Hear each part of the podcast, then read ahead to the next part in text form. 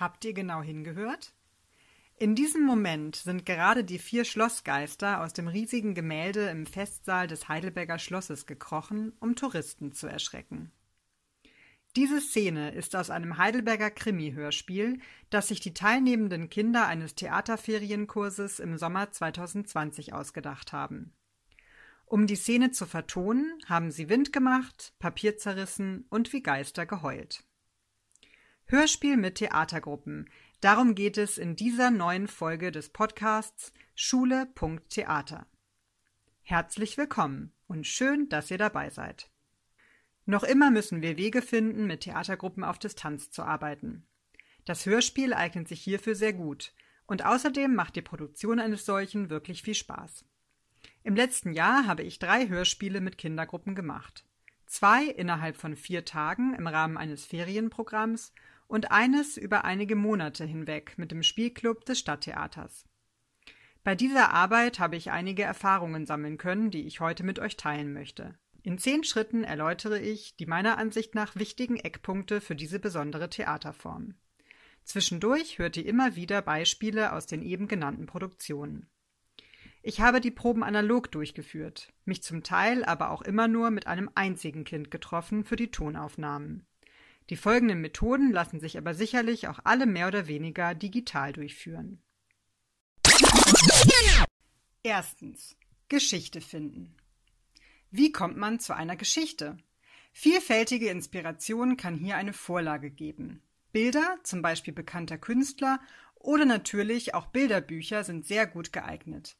In den Proben kann man die Gruppe etwa einzelne Seiten vertonen lassen, mit ihrer Stimme oder auch Alltagsgegenständen oder kleinen Instrumenten.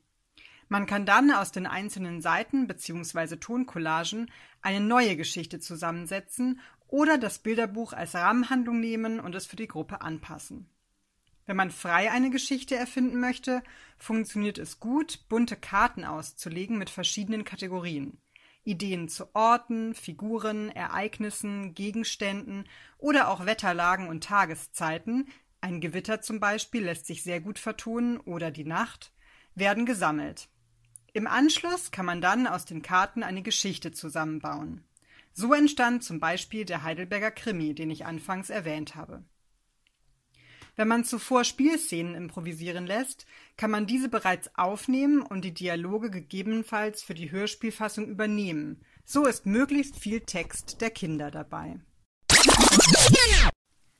Zweitens. Erzählformen. Es ist hilfreich, eine Erzählerstimme zu haben, die durch die Geschichte führt. Das kann etwa eine externe Person oder auch zum Beispiel die Assistenz der Gruppe übernehmen. Es ist natürlich auch möglich, den Erzähltext auf die Teilnehmenden aufzuteilen. Dialoge lassen sich gut auch einzeln aufnehmen, indem man als Spielleitung einfach die anderen Parts reinliest. So müssen sich die Kinder nicht treffen. Wenn es bestimmte Personengruppen in der Geschichte gibt, wie bei dem Krimi-Hörspiel etwa die Geister, dann kann man diese Personengruppen am Anfang der Geschichte vorstellen. Es bietet sich hier an, chorisch zu arbeiten. Der Anfang des Krimis klang zum Beispiel so. Wir befinden uns im schönen Heidelberg, genauer gesagt auf dem Schloss. Doch Moment, vorher müsst ihr noch wissen, wer in der Geschichte eigentlich vorkommt. Da wären erstens die Schlossgeister. Sie leben schon lange in dem Gemälde an der Wand im Festsaal.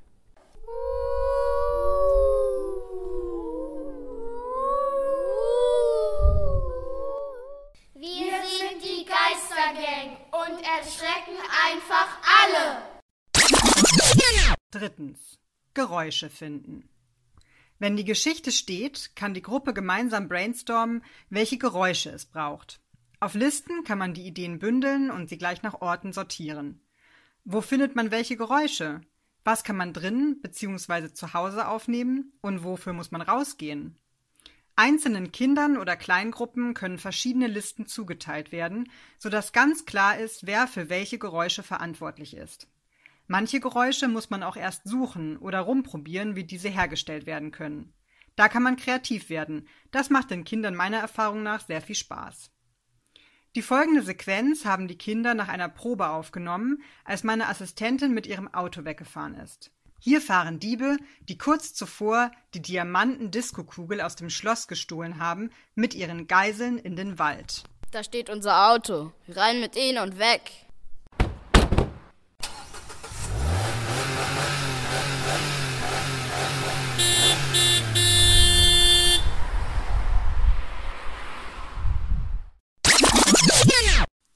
Viertens. Geräusche erzeugen. Gemeinsam kann man überlegen, wie man Geräusche nachmachen kann, die man nicht in echt herstellen möchte oder kann. Das war bei der Krimi-Geschichte zum Beispiel das Zerbrechen von Geschirr während einer Party auf dem Schloss. Da wir keinen Teller runterschmeißen wollten, haben die Kinder Besteck oder andere Gegenstände wie einen Armreif auf den Steinboden fallen lassen. Jeder, der wollte, durfte nacheinander das Geräusch erzeugen. Das Aufnahmegerät lief die ganze Zeit mit.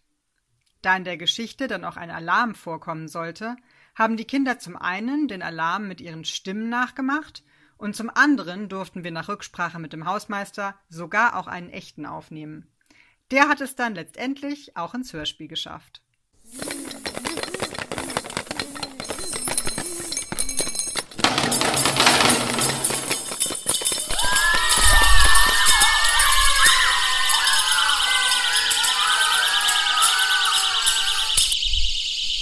Ein Stromausfall. Doch wer ist das?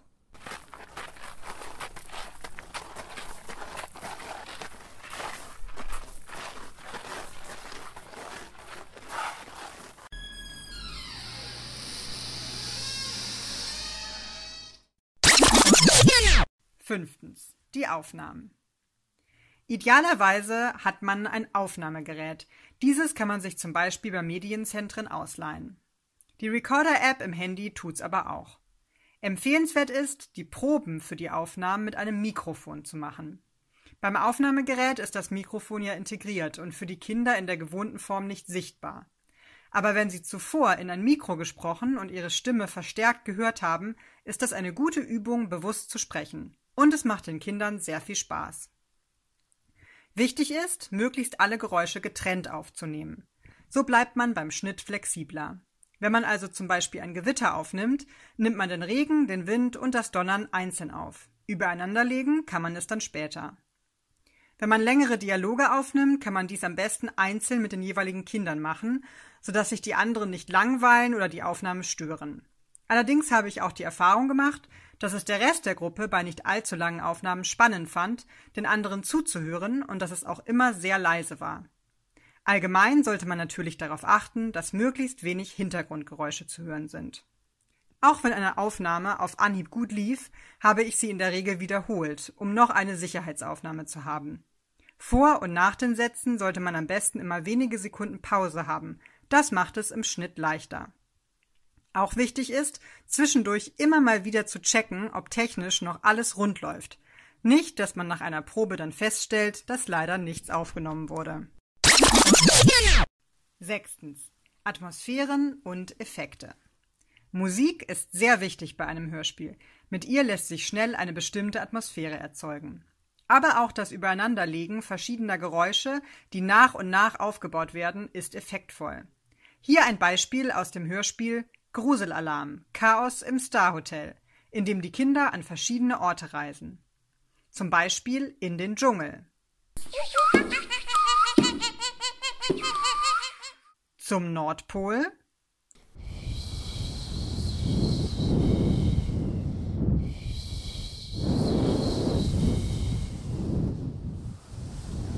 Oh, wie süß! Da vorne sind Pinguine.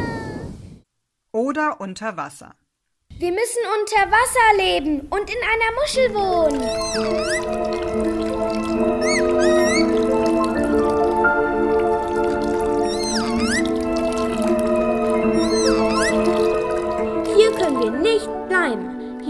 Viel zu nass. Man kann natürlich auch mit verschiedenen Effekten experimentieren. So lässt sich zum Beispiel mit einem Echo arbeiten, wie hier in einem großen Palast, Unglaublich! Also, ich finde, wir sollen. Dieser Raum ist riesig. Wie cool. oder aus Kinderstimmen werden Erwachsene. Die Tür ist offen. Wir haben Wölfe in den Wänden. So ein Quatsch. Ihr habt eine blühende Fantasie. Das sind keine Wölfe, das sind Ratten. Wenn die Wölfe aus den Wänden kommen, dann ist alles vorbei. Siebtens. Ebenen kombinieren. Text und Geräusche können zum Beispiel auch in Erzählpassagen kombiniert werden. In folgendem Beispiel habe ich das Beatboxen eines Jungen leicht mit Effekten bearbeitet und unter den Text der Kinder gelegt. Hallo, ich heiße Charlie und ich liebe Abenteuer. Yuppie! Ich heiße Zoe und spiele gern Fußball. Ich bin Albert. Ich bin sehr schlau und lese viele Bücher. Achtens. Der Schnitt. Ich habe die Hörspiele mit dem kostenfreien Programm Audacity geschnitten und finde es sehr empfehlenswert. Es ist intuitiv zu bedienen und auf YouTube finden sich zahlreiche Tutorials, in denen die Funktionen erklärt werden. Hier kann man sich wirklich schnell einarbeiten. Man kann beliebig viele Spuren erstellen und benennen, um den Überblick zu behalten. Ich habe eine eigene Spur für jedes Kind angelegt und dann noch eine für Musik zum Beispiel oder für weitere Themen. Manchmal ist das Dateiformat der Aufnahmen nicht kompatibel mit dem Programm. Dann muss man sie vorher, zum Beispiel in eine MP3-Datei, umwandeln. Dies geht ganz einfach kostenfrei mit Convertern online. 9. Die Veröffentlichung. Eine mögliche Plattform ist YouTube. Hier kann man einen Kanal erstellen und dann die Premiere anlegen. Es ist möglich, dass ein Countdown runterzählt und zur geplanten Uhrzeit das Hörspiel startet. Das finde ich ganz witzig. Man kann einen Link verschicken, sodass nur bestimmte Personen Zugang zur Premiere haben, oder aber das Hörspiel öffentlich machen. In dem Fall kann man dann noch entscheiden, ob man die Kommentarfunktion ein- oder ausschaltet. Zusätzlich finde ich es schön, jedem Teilnehmenden das Hörspiel auf CD zu geben. Die Gruppe kann hierfür zum Beispiel auch ein Cover gestalten. Zehntens. Extras. Das Hörspiel Gruselalarm Chaos im Star Hotel war keine Audio, sondern eine Videodatei, da die Kinder passende Bilder zu den Szenen gemalt hatten, die dann eingeblendet wurden. Außerdem haben sie Mini-Videos gedreht, die am Ende eingespielt wurden. Bei einer Videodatei kann man gut auch einen Abspann mit den Namen der Beteiligten hinzufügen. Bei den Ferienkursen gab es eine kleine Aufführung, die parallel zum Hörspiel stattfand. Das waren zum Beispiel Standbilder oder Bewegungssequenzen, die die Kinder auf der Bühne gemacht haben. Hier kann man auch gut damit spielen, dass bestimmte Wörter oder Sätze aus dem Hörspiel auch in echt von den Kindern gesprochen werden. Oder man arbeitet mit Licht oder Nebel, der zum Beispiel bei der Krimi-Geschichte öfter zum Einsatz kam. Wenn man also die Möglichkeit hat, eine Aufführung zu machen, während das Hörspiel vor Publikum abgespielt wird, ist es auf jeden Fall ein schöner, runder Abschluss. Mit diesem Podcast ist jetzt Ausschluss. Ich hoffe, diese Folge hat euch gefallen. Wenn ihr Wünsche für weitere Themen habt, lasst es mich gerne wissen. Die Kontaktdaten der TSB sowie unsere Angebote, wie zum Beispiel digitale Workshops, findet ihr auf unserer Homepage www.theaterberatung-bw.de. Ich bin Nelly Sauter und ihr habt den Podcast Schule.theater gehört. Danke fürs Einschalten und bis bald!